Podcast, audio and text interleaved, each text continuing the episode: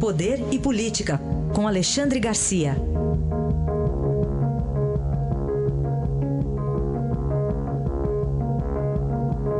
Alexandre, bom dia. Bom dia, Raíssa. Bom dia, Carolina. Bom dia. Bom, estamos aí num período de incertezas político-eleitorais, apesar disso a economia vai caminhando. Não só vai caminhando, como parece que excepcionalmente, isso é... É um fenômeno incomum né, em ano eleitoral. Né? São as incertezas eleitorais que não estão afetando a economia. Se a gente olhar, vai ver que o câmbio não se alterou, mesmo com o rebaixamento por agência de risco, mesmo sem a reforma da Previdência, que o índice Bovespa continua normalmente nas, nas oscilações normais de Bolsa de Valores, que o desemprego continua a diminuir, que até já se fala em novo corte da Selic, diziam que não ia baixar mais, estão falando agora em 6,5%. O nível de confiança permanece inalterado. Né? A previsão do PIB, que já não deu certo em 2017, previa um 0,7%, deu 1% por aí, agora estão prevendo 3%, mas já estão admitindo que pode ir além dessa previsão. Então, está muito bom esse otimismo, mostrando que está separado dos temores de uma eleição presidencial. Está claro que a dívida bruta está muito está muito alta, a dívida pública, né, 74% do PIB, mas tem bons, bons ventos aí, falando em privatização da Eletrobras, em autonomia do Banco Central, em simplificação do PIS-PASEP. Então, o, o que se observa é isso, que a economia está continua num, num bom trajeto, numa boa trajetória, independentemente das incertezas político-eleitorais. Bom, vamos falar também sobre as leis que estimulam o crime, Alexandre? Vamos, pois é, com essa intervenção no Rio de Janeiro, parece que está caindo assim como se fosse, como se eles vivessem numa ilha sobre nossos legisladores, né? É bom a gente lembrar que eles vão atenuando as leis a cada vez que a lei chega perto deles. Lá no mensalão eles deram um jeito de afastar mais, afasta de mim esta prisão em regime fechado. Deram um jeito. Só que atinge todo mundo. Ah, o ministro Barroso, por exemplo, deu um habeas corpus que atinge todas as mulheres que estão presas e que têm filho. Né? E, e, e, grande parte são traficantes que, vão, que podem voltar para a rua. Né? Ah, essa lei muito cheia de boas intenções eu vi ser feita.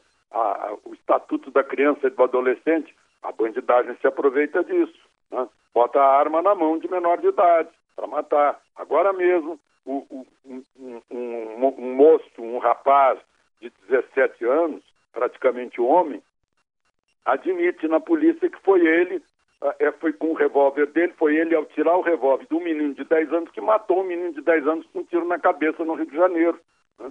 Ou seja, o sujeito dá uma arma para menino de 10 anos brincar. Né? É o mesmo que já atirou contra a polícia e foi apreendido já foi flagrado roubando, saiu no Jornal Nacional roubando, assaltando em Copacabana, né? já foi flagrado como traficante, né? e aí é apreendido e volta para as ruas, porque a lei permite isso. Né? Então é o que a gente está vendo aí. Chefe de, de, facção, um foi fuzilado na frente de um hotel cinco estrelas aí em São Paulo, o outro foi fuzilado no Ceará com auxílio de helicóptero, a gente conclui que chefe de facção estava na rua, caminhando, né? passeando com ordens vindas do presídio. Então, começam os legisladores a se dar conta né, que a gente vê aí uma ONG está preocupadíssima com os presos que estão presos, né, os bandidos que estão presos. E não está preocupada com os bandidos que estão na rua. Uma, é uma maluquice geral. E é por isso que a gente chegou a esse ponto que resultou na intervenção do Rio de Janeiro. Bom, agora está saindo hoje o Ministério da Segurança, né? e surpreendentemente é o ministro da Defesa que assume o Ministério da Segurança, Raul Jungmann, né? uh, porque não encontraram outro. Ele foi lá para meio sacrifício, ninguém queria pegar esse abacaxi. Para administrar as diversas polícias, como a gente sabe, há uma rivalidade entre polícia aqui no Brasil, que até parece rivalidade entre polícia e bandido. Né? Uh, vai, agora fica um, o, o substituto dele, o secretário executivo, é um general, é que fica ministro da Defesa por enquanto, provisoriamente. Mas, enfim, o que temos é isso. né? é, uma, é um, um despencar da, da, uh, do crime, do, do, dos direitos e, e, e da lei né? e da proteção das pessoas que têm direito à proteção, que têm direito à vida e o subir da, da, da bandidagem aqui no Brasil. E, Alexandre, para a gente concluir, tem uma data que está se aproximando, né? Seis anos da guerra da Síria.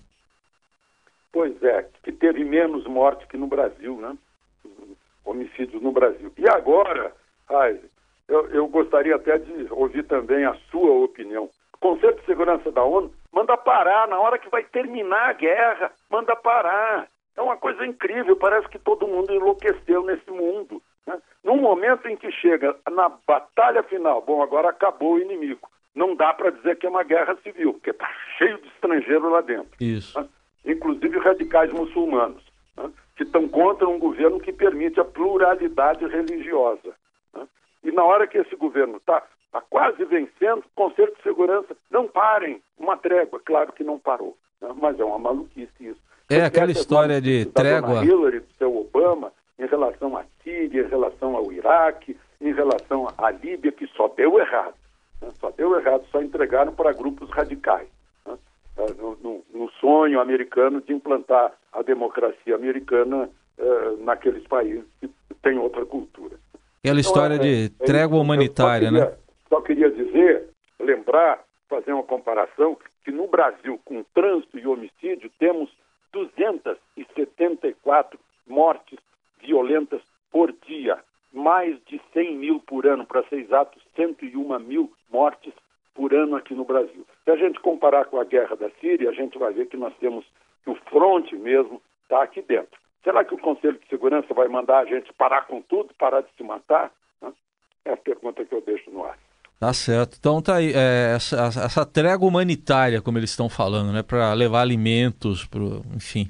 É, é, é, fica muito bonito, só que essa trégua vai, vai prolongar a guerra, é. porque vai dar tempo pro, pro pessoal aí que já está tá cercado, né, pronto para se entregar, vai, vai, dar, vai, vai dar novo ânimo para eles e mais oxigênio para essa turma, onde se inclui né, o Estado Islâmico. Certamente. Tá aí, Alexandre Garcia, volta amanhã aqui ao Jornal Eldorado. Obrigado, até amanhã, Alexandre. Até amanhã.